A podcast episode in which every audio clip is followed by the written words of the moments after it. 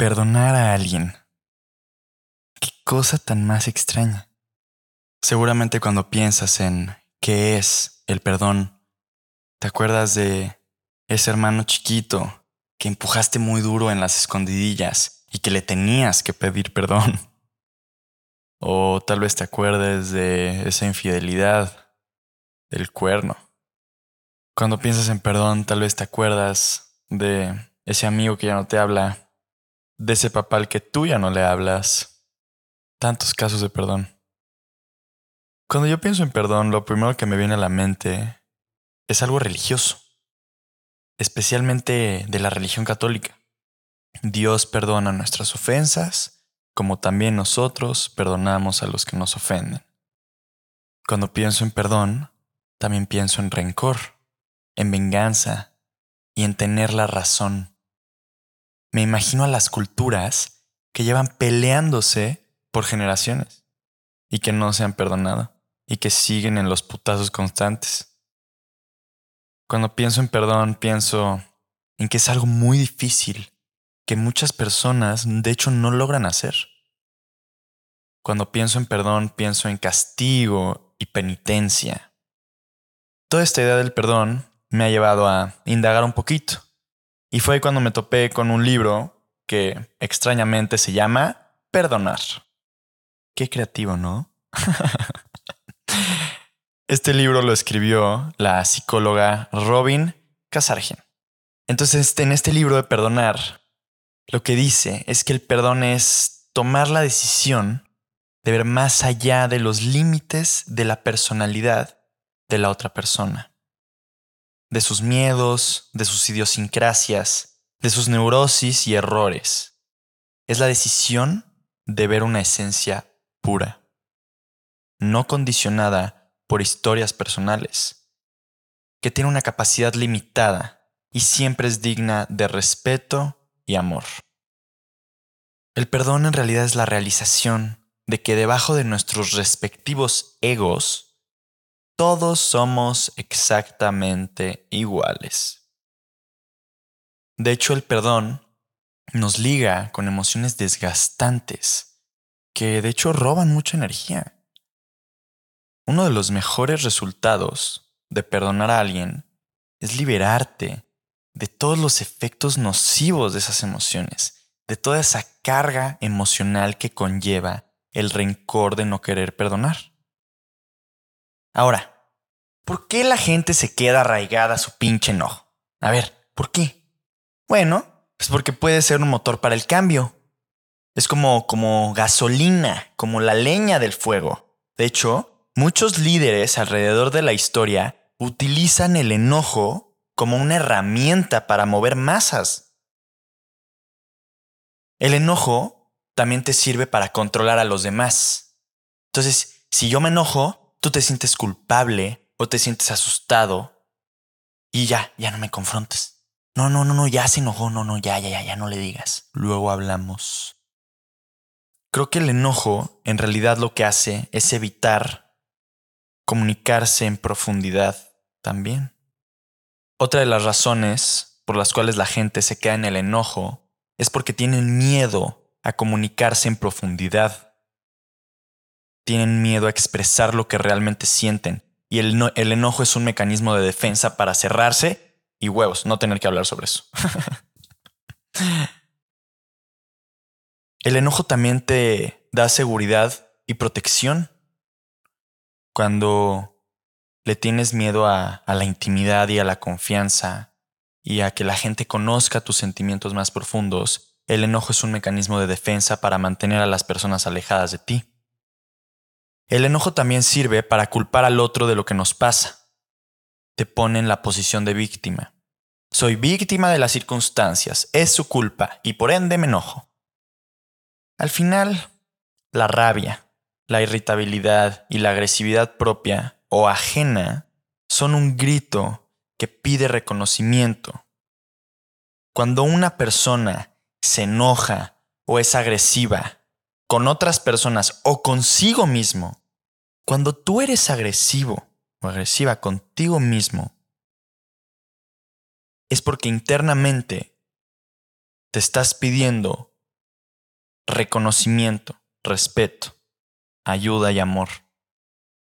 Viéndolo de esta forma, cambia mucho la forma en la que percibimos y reaccionamos frente a estas emociones y frente a la gente que está actuando de esta forma. La siguiente vez que se te presente alguien agresivo e irritado, rabioso, date cuenta que detrás de ese velo que te está enseñando, lo único que hay es una persona gritando por amor y ayuda.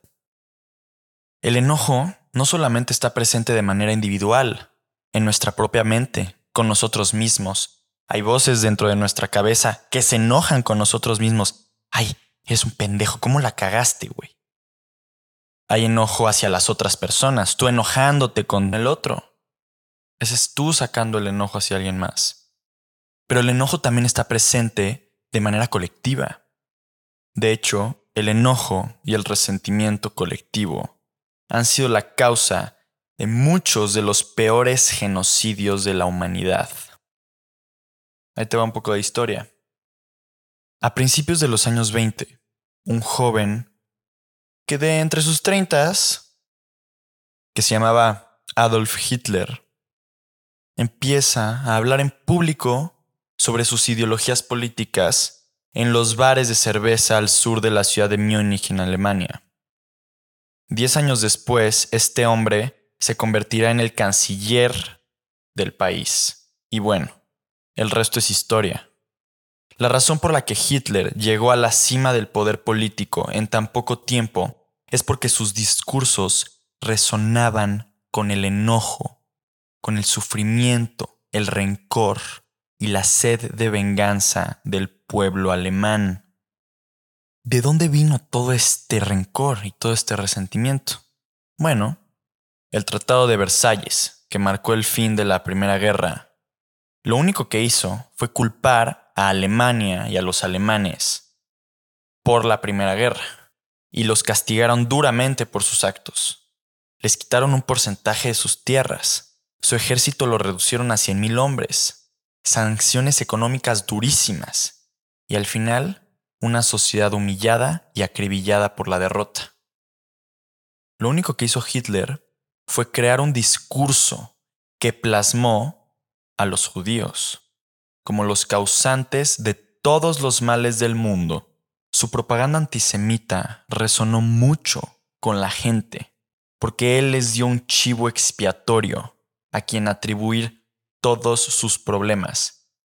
Él llegó con un pico y le picó al toro, le picó donde le dolía, utilizó el resentimiento de la sociedad, el enojo colectivo, como el de su propia campaña y como la leña del fuego de lo que después se convertiría en uno de los peores genocidios de la humanidad.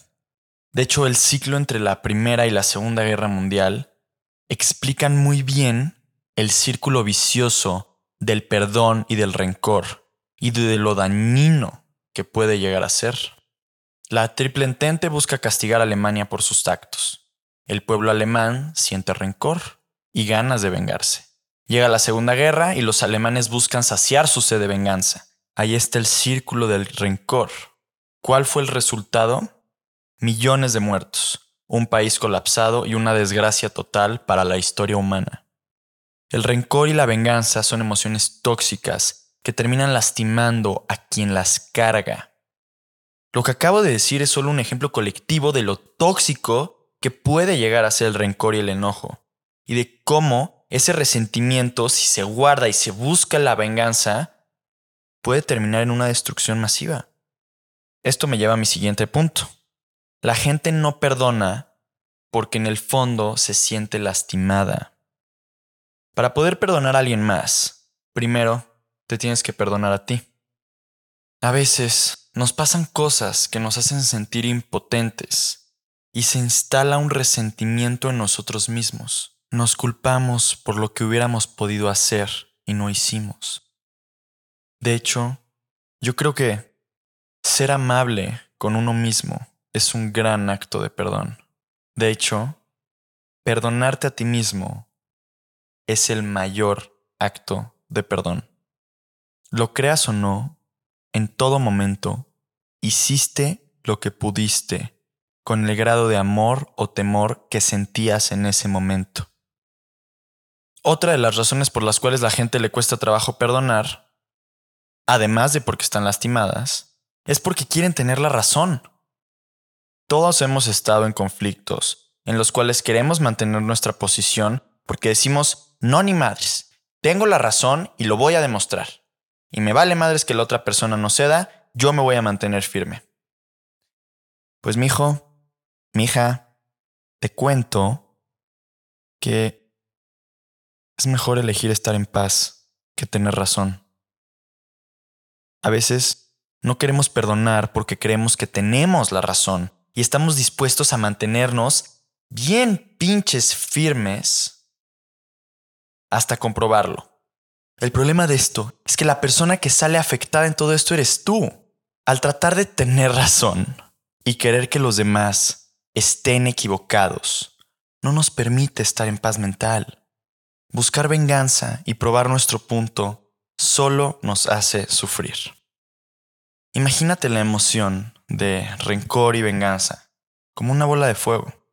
La tienes agarrada en la mano, lista para aventársela a la persona en cuestión.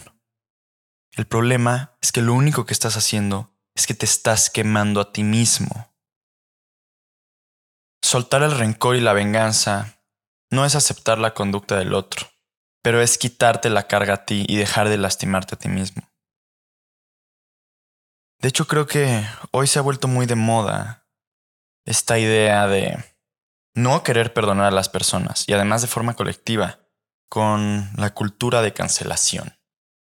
Hoy, alguien que tiene cierto tipo de fama, con que diga o haga algo fuera de los estándares y de las normas sociales, termina cancelado por el resto de la sociedad.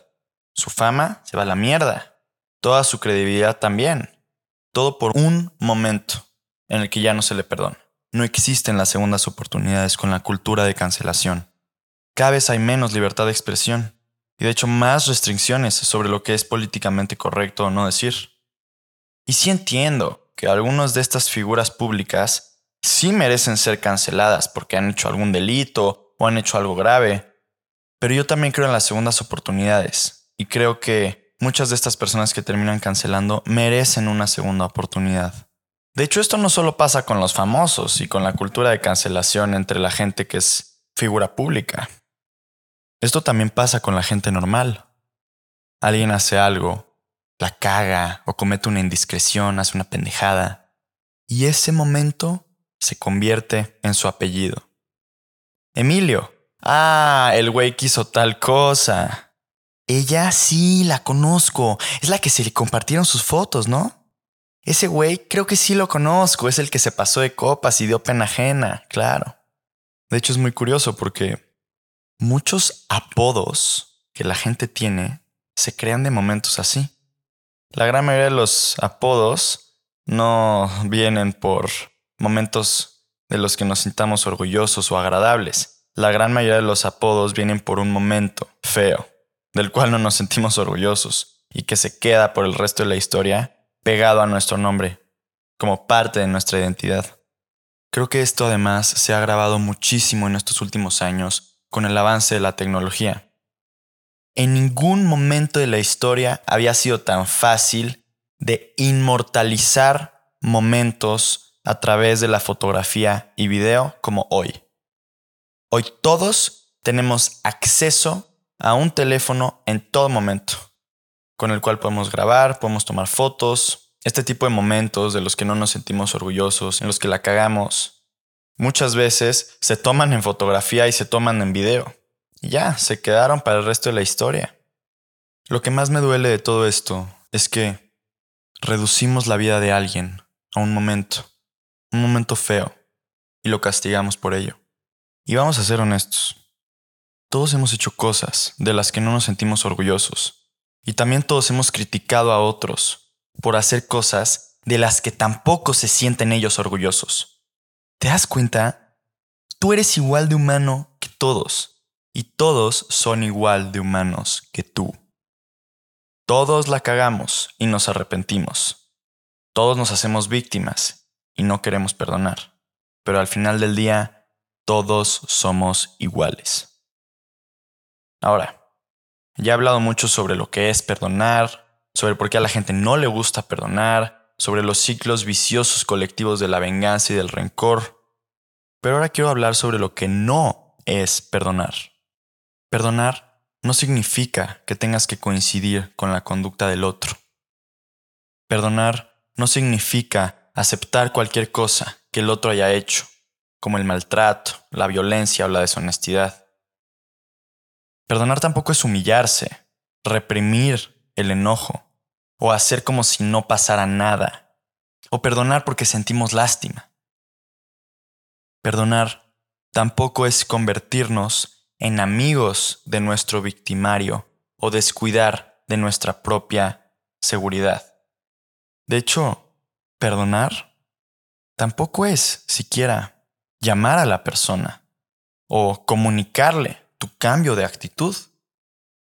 Perdonar es un proceso interno, de ti para ti.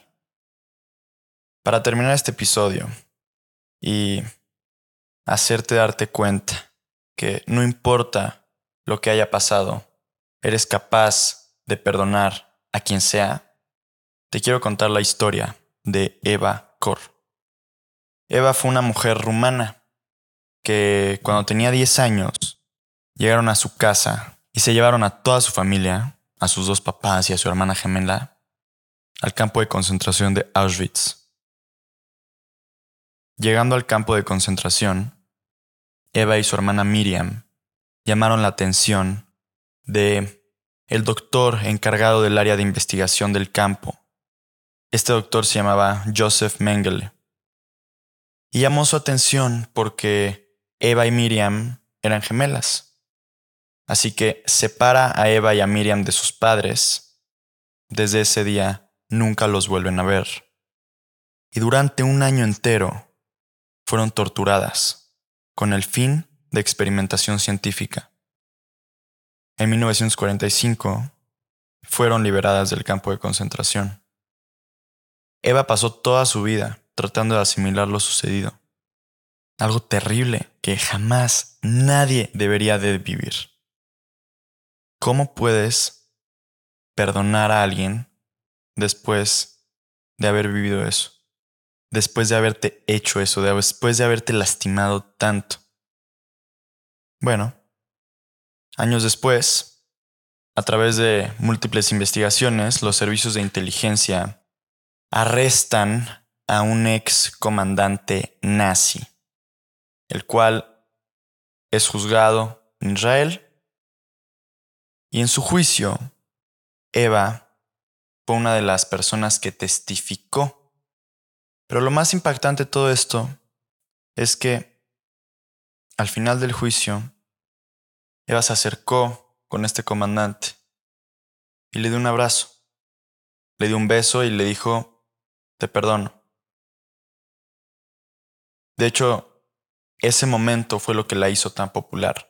Hay hasta un documental sobre ella, lo puedes buscar. La única forma de dejar de cargar con la culpa y con la atrocidad de lo que vivió fue perdonando al victimario. Es tan paradójico. Pero es cierto. Y esto ella no lo hizo por el comandante, no. Esto ella lo hizo por ella misma, para ella estar bien consigo misma. No significa que acepte la conducta del comandante nazi.